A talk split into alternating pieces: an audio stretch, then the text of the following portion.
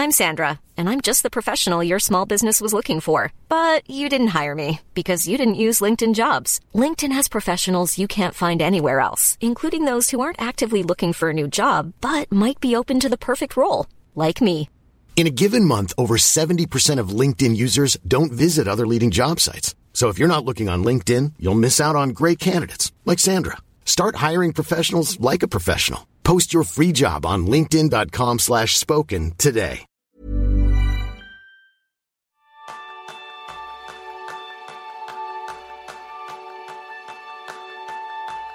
¿Me gustaría terminar todos tus proyectos dentro de los plazos establecidos? Pues ese es el tema principal del programa de esta semana, donde aprenderás cómo desglosar tus proyectos en resultados concretos. Bienvenidos a un nuevo episodio de Kenso, el podcast donde descubrirás cómo ser efectivo para vivir más feliz. Soy Quique Gonzalo, maestro en medir el uso de mi tiempo. Y yo soy Jeroen Sánchez, maestro en trabajar con objetivos.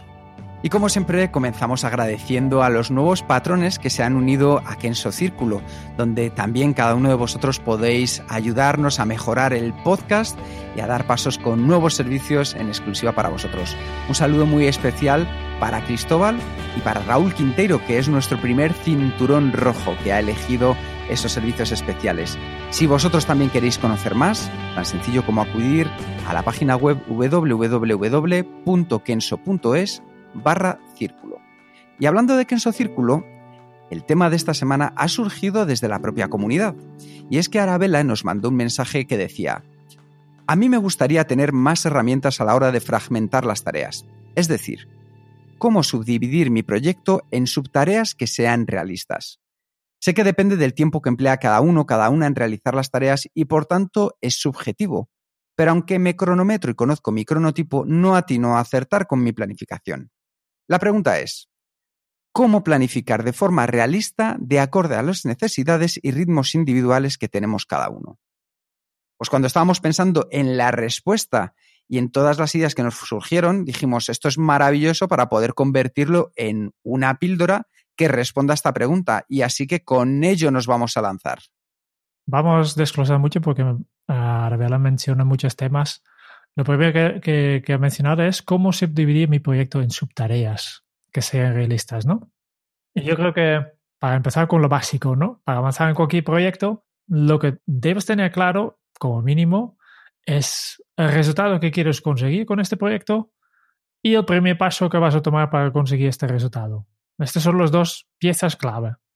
E incluso, este es un truco que muchas veces cuando recibo un proyecto nuevo, el primer paso que yo apunto en mi lista es tan sencillo como el paso de sentarme para reflexionar sobre cómo conseguir este resultado y desglosar el proyecto en pasos. Hacer este desglose, que puede ser perfectamente el primer paso. Cuando recibo el proyecto no, no, no es necesario que directamente ya tengo claro cómo empezar.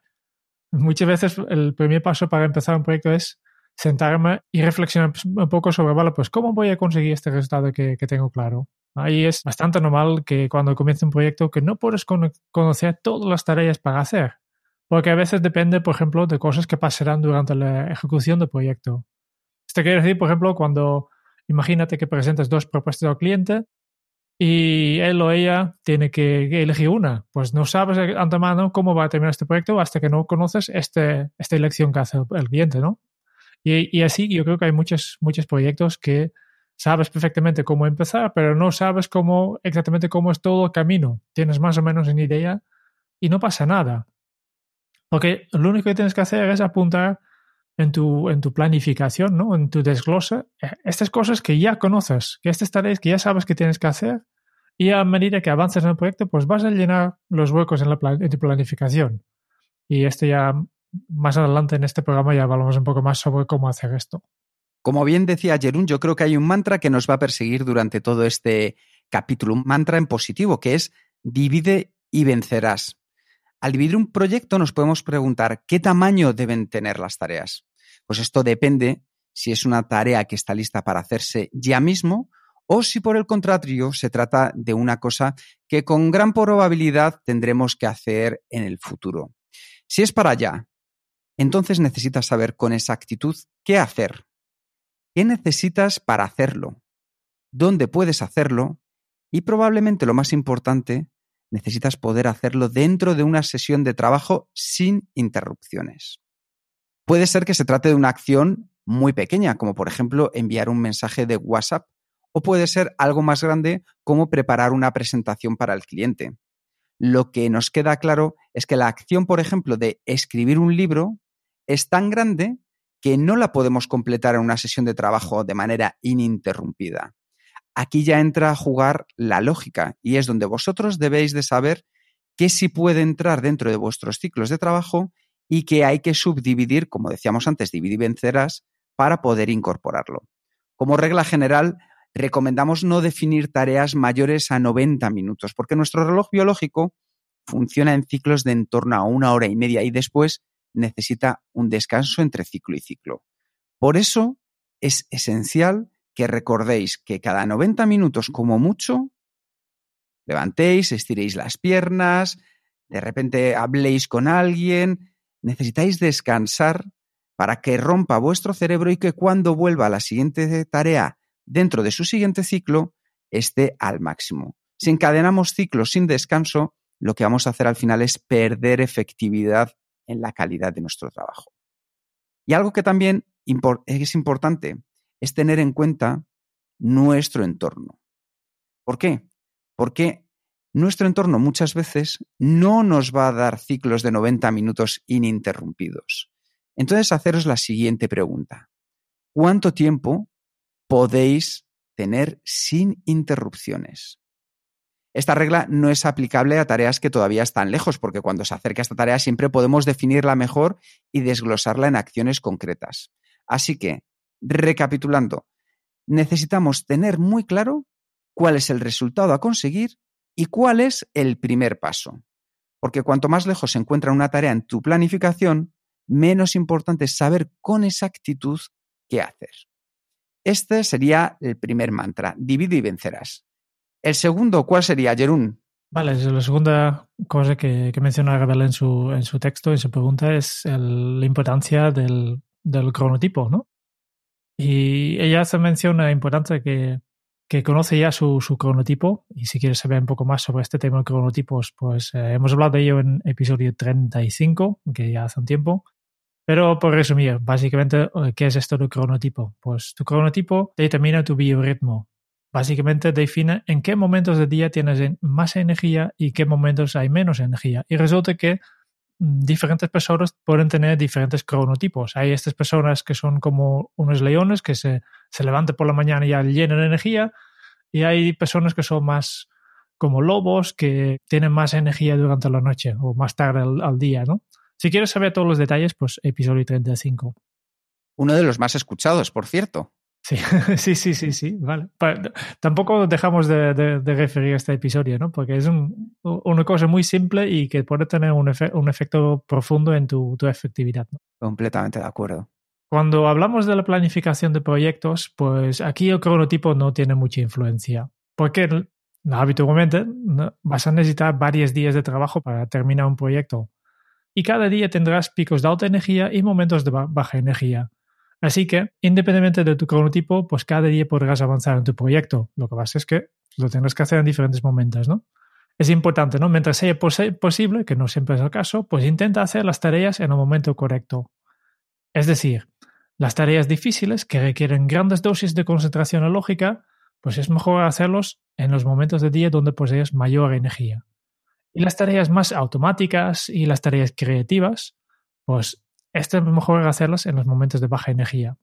Yo creo que aquí justo hay una de las cosas interesantes y es por qué Jerún al final muchas veces estaba comentando que las tareas automáticas lo podemos tener claro por qué hacerlas en momentos de baja energía, pero ¿por qué las tareas creativas también llevarlas a estos momentos de baja energía? La respuesta es muy sencilla. Nuestro cerebro, si estamos a tope de energía, es como una fortaleza todas las ideas que se nos van a ocurrir, las primeras ideas que nos van a venir a la mente, pues son ideas ya preconcebidas, pues por nuestra forma de ver la vida, por nuestras experiencias, por nuestro conocimiento.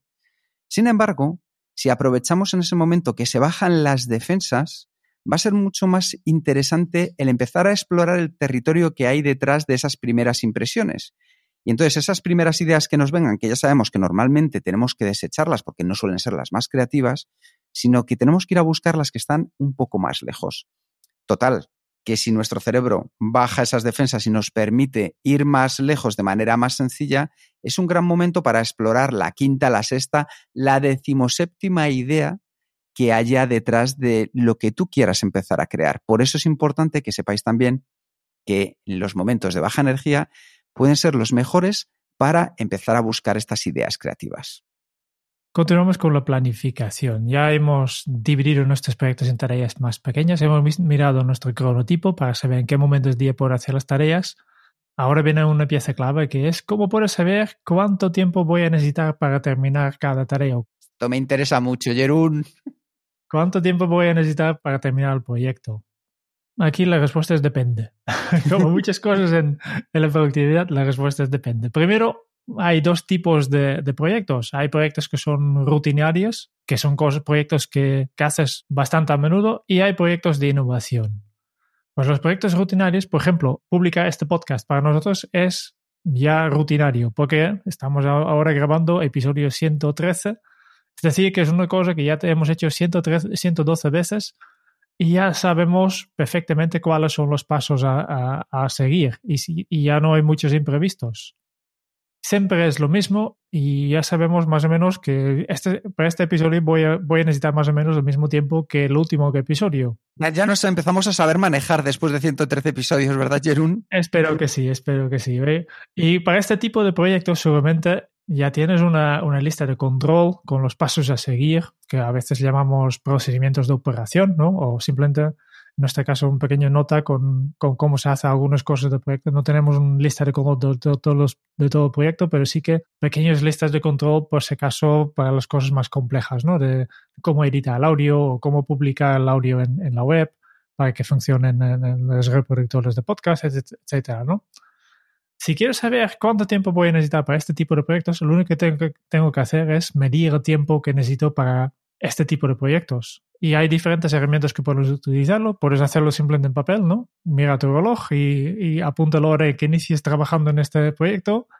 Y después, eh, cuando terminas, apunta otra vez la hora. Y así, todas las tareas que haces relacionadas a este proyecto, si cronometrices el, el tiempo, pues tendrás una indicación de cuánto, cuánto tiempo necesitas para hacer este proyecto. También hay aplicaciones para tu ordenador. Esto obviamente solo funciona si todas las tareas se llevan a cabo en tu ordenador. Y estas aplicaciones pueden ser algo como Rescue Time, Toggle o Timing, que son aplicaciones que o tú puedes cronometrizar manualmente el inicio y final o a veces se hacen automáticamente. Mira, estás trabajando en el documento, en este caso estoy, tengo, por ejemplo, tengo un documento abierto que se llama guion píldora 113 y por tanto el rescue time o timing sabe exactamente, vale, pues esto implica que está trabajando en el podcast. Y entonces este, este registro manual o automático, pues puede dar indicación de cuánto tiempo, tiempo necesitas para hacer este tipo de proyectos. Si vamos a los proyectos de innovación, pues la cosa es un poco más complicado. Este, por ejemplo, puede ser lanzar un nuevo servicio o el primer podcast de este 113, ¿no? Que la primera vez que haces una cosa. Y este aquí es mucho más complejo porque no conoces de antemano todos los pasos que, que hay que tomar, porque nunca has hecho. Y habitualmente este tipo de procesos suelen tener dos fases. Primero hay una fase de experimentación, que estás básicamente buscando un poco de, cómo hacerlo, probando cosas, ¿no? Nosotros hemos, por ejemplo, para este podcast, probando diferentes maneras de grabar, diferentes aplicaciones para grabar, para encontrar lo correcta, ¿no? Entonces, todo, día estás experimentando y definiendo. Y luego hay un momento en que ya tienes claro lo que hay que hacer, ya tienes claro cómo hacerlo y entonces entras un poco en la segunda fase, que es la fase de implementación. Justo hace dos semanas, cuando hemos hablado sobre la nueva normalidad, también hemos hablado un poco sobre este concepto de planificar sin límites. Y lo que es cierto es que llevamos construyendo, por ejemplo, edificios desde hace siglos, pero todavía no somos capaces de hacer una gran obra dentro del tiempo y del presupuesto establecido. Y si nos ha pasado durante toda nuestra historia, nos tendríamos que preguntar por qué es así una y otra vez. Para abordar un proyecto de innovación, lo mejor es trabajar en ciclos. En lugar de establecer de antemano con precisión milimétrica cómo sería la solución que tendrás al terminar el proyecto y cuándo estará listo, tan solo comprométete a trabajar durante un tiempo preestablecido o presentar al final de este periodo alguna solución que esté terminada. Así vas a poder ver un avance continuo en el proceso. Es decir, no estamos buscando decir cuándo vamos a terminar de manera exacta, sino que en ciclos mucho más pequeños nos vamos a comprometer a conseguir algo. Por ejemplo, estaba hablando Jerún del tema del podcast. Siguiendo este ejemplo, nosotros al principio, cuando probábamos los primeros episodios, grabábamos entre nosotros. Entonces, lo que nos comprometíamos era tener un episodio por semana. A día de hoy somos capaces de grabar dos, tres, porque hemos automatizado mucho y hemos podido mejorar. Pero lo importante es que al final tú te marques en pequeños ciclos qué es lo que vas a conseguir para que luego, sumando todos esos pequeños ciclos, llegues a la solución que tenías propuesta. Eso es lo más importante y vamos a ver cómo poder hacerlo. Así que, Jerún, ¿cuándo estará hecho esta planificación que estamos buscando? Many of us have those stubborn pounds that seem impossible to lose, no matter how good we eat or how hard we work out. My solution is PlushCare. PlushCare is a leading telehealth provider with doctors who are there for you day and night to partner with you in your weight loss journey. They can prescribe FDA-approved weight loss medications like Wagovi and Zepbound for those who qualify. Plus, they accept most insurance plans. To get started, visit plushcare.com slash weight loss. That's plushcare.com slash weight loss. Ever catch yourself eating the same flavorless dinner three days in a row? Dreaming of something better? Well, HelloFresh is your guilt-free dream come true, baby. It's me, Kiki Palmer. Let's wake up those taste buds with hot, juicy pecan crusted chicken or garlic butter shrimp scampi. Mm. Hello Fresh. Stop dreaming of all the delicious possibilities and dig in at HelloFresh.com. Let's get this dinner party started.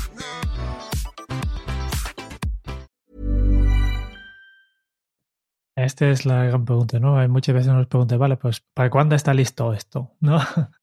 Y aunque hay mucha tentación de contestarlo, yo siempre intento evitar responder esta pregunta de cuándo estará hecho. Siempre intento evitar, eh, intento evitar eh, dar una fecha, porque este me limite de manera innecesaria. Obviamente, si, si realmente es una cosa que tiene que, terminar antes de una fecha concreta, pues lo, lo consigo.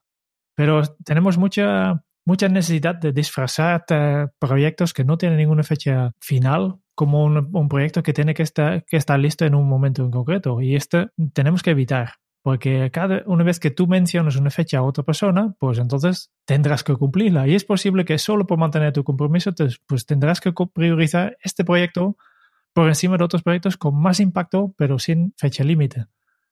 Y yo siempre creo que poner fechas a proyectos que no las necesitan es la receta perfecta para crear urgencias. Cierto es. Y por tanto, siempre cuando me piden una fecha, intentan no darlas, si es posible. Cuando está, está hecho, cuando está hecho. Y, esta es un poco la idea, ¿no? porque mi intención es trabajar en muy pocos proyectos en paralelo. Lo ideal sería solo tener un proyecto activo en cada momento, pero esto obviamente no es posible. Pero intento trabajar lo mínimo por proyectos en paralelo, porque no quiero dividir mi tiempo. Imagínate que que no es lo mismo el, ejemplo que siempre, siempre, siempre doy, ¿no? Que imagínate que tienes seis proyectos de un mes. Si yo estoy trabajando en paralelo en los seis, en los seis proyectos, pues estoy trabajando, trabajando, trabajando. Cada semana dedico un, poco de tiempo a cada uno de esos proyectos para, que avancen, pero no tendré ningún resultado hasta que han terminado los seis, meses. Y en seis meses directamente he terminado seis proyectos. Si en lugar de esto yo los hago secuencial, pues primero dediqué un mes entero en un proyecto. Lo termino, puedo virar al tema, no tiene que preocuparme más por este, este proyecto y entonces puedo enfocarme en el siguiente proyecto. ¿Cuál es el cambio? Pues primero ya, después de un mes, ya tengo un resultado, ya tengo una cosa terminado. No tengo que esperar seis meses para que se termine todo. Y además me puedo enfocar mucho mejor en, este proyecto porque no tengo que dividir mi atención. Cada mes solo mi atención tiene un proyecto. Esta sería obviamente en la situación óptima. La realidad obviamente no podemos evitar tener proyectos en paralelo, pero intento minimizar la cantidad de proyectos en paralelo. Porque ¿cuál es el problema cuando trabajamos en, en paralelo? Pues aunque tengo un proyecto de rutina que conozco perfectamente el tiempo que voy a necesitar, si lo estoy haciendo en paralelo con varios proyectos de innovación, pues no sabré cuándo podré dedicar tiempo a ello y por tanto tampoco podré decir cuándo estará terminado. De hecho, hay una de las preguntas que a mí siempre me, me dicen cuando vamos a un proyecto y dicen, bueno, ¿con qué probabilidad estimas que va a estar esto terminado? Entonces tú puedes responder enseguida a ti mismo. Dices, bueno, pues en 10 años casi con toda seguridad estará terminado. Y de hecho mañana, casi con toda seguridad, no estará terminado.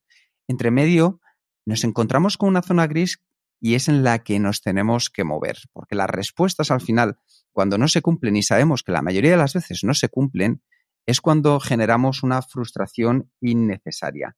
Y esa frustración nosotros también la podemos evitar porque nos lleva, como muy bien decía Jerún, a un estrés por unos compromisos mal gestionados, por haber dado unas fechas que no teníamos por qué haber dado de esa manera. De hecho, siempre nos lo contaba esto en el capítulo 102 del podcast, José Carlos Palencia Bowie, que decía que cuanto antes supiera el cliente que la fecha final no se iba a cumplir, mejor para todos.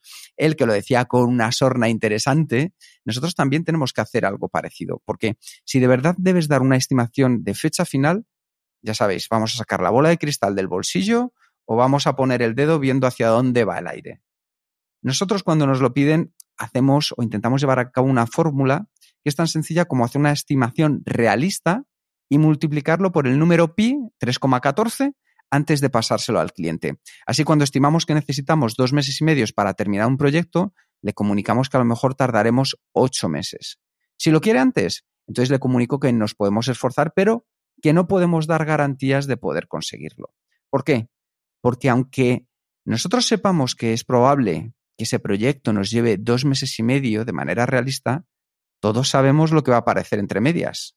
Interrupciones, distracciones, urgencias, nuevos proyectos que incluso sean más importantes que este. Entonces, ¿qué es lo que sucede? Que todo se termina expandiendo. Por eso es mucho mejor dar una fecha final en caso de que sea necesario lo suficientemente holgada como para que tú te puedas comprometer a conseguirlo. De hecho, ¿qué es lo que tiene de positivo? Que si terminas antes de tiempo, se va a llevar una satisfacción el cliente. Si por el contrario lo que hacemos es decirle dos meses y medio y sabemos que al final, aunque sean tres, ya nos hemos pasado de la fecha límite, ahí vamos a tener que jugar ya con la frustración. Así que mejor holgar la fecha final para luego poder sentirnos cómodos y trabajar. Así que después de daros estas ideas, nos gustaría compartir con vosotros un plan de acción.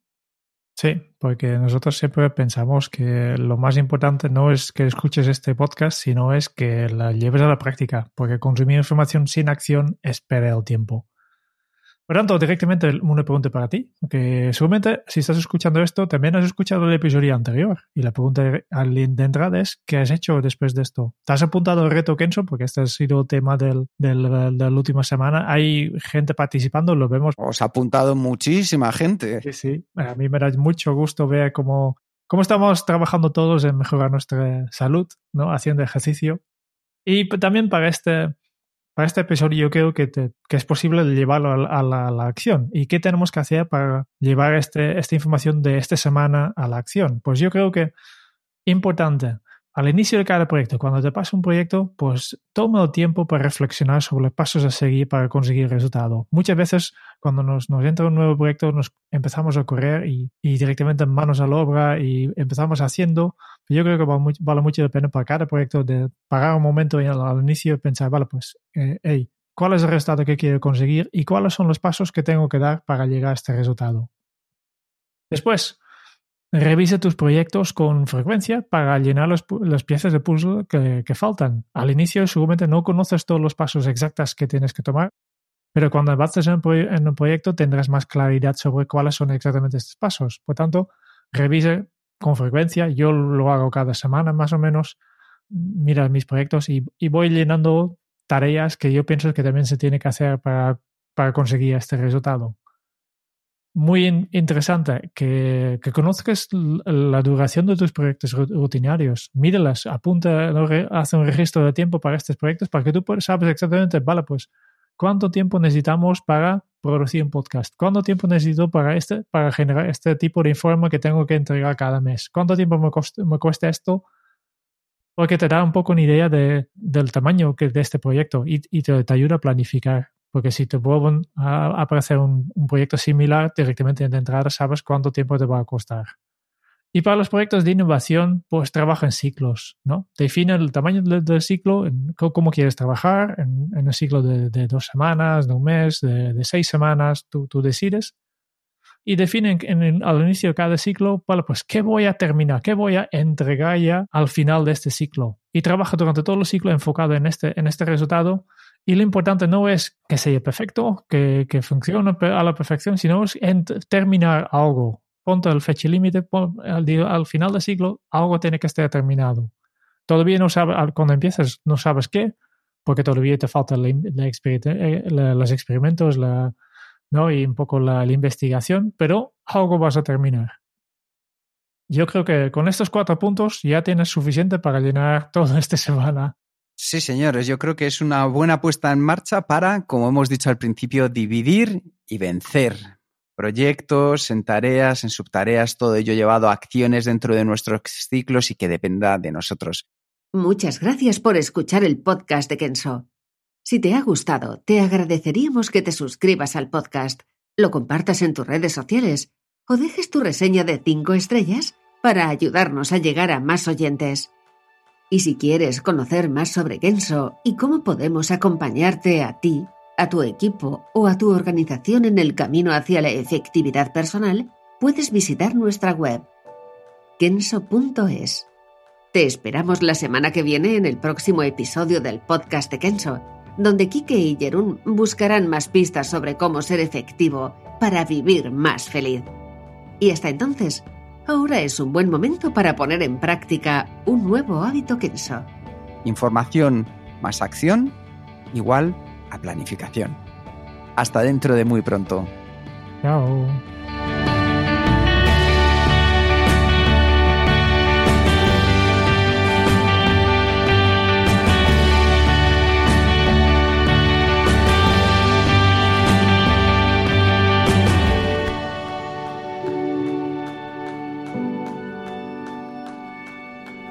Ever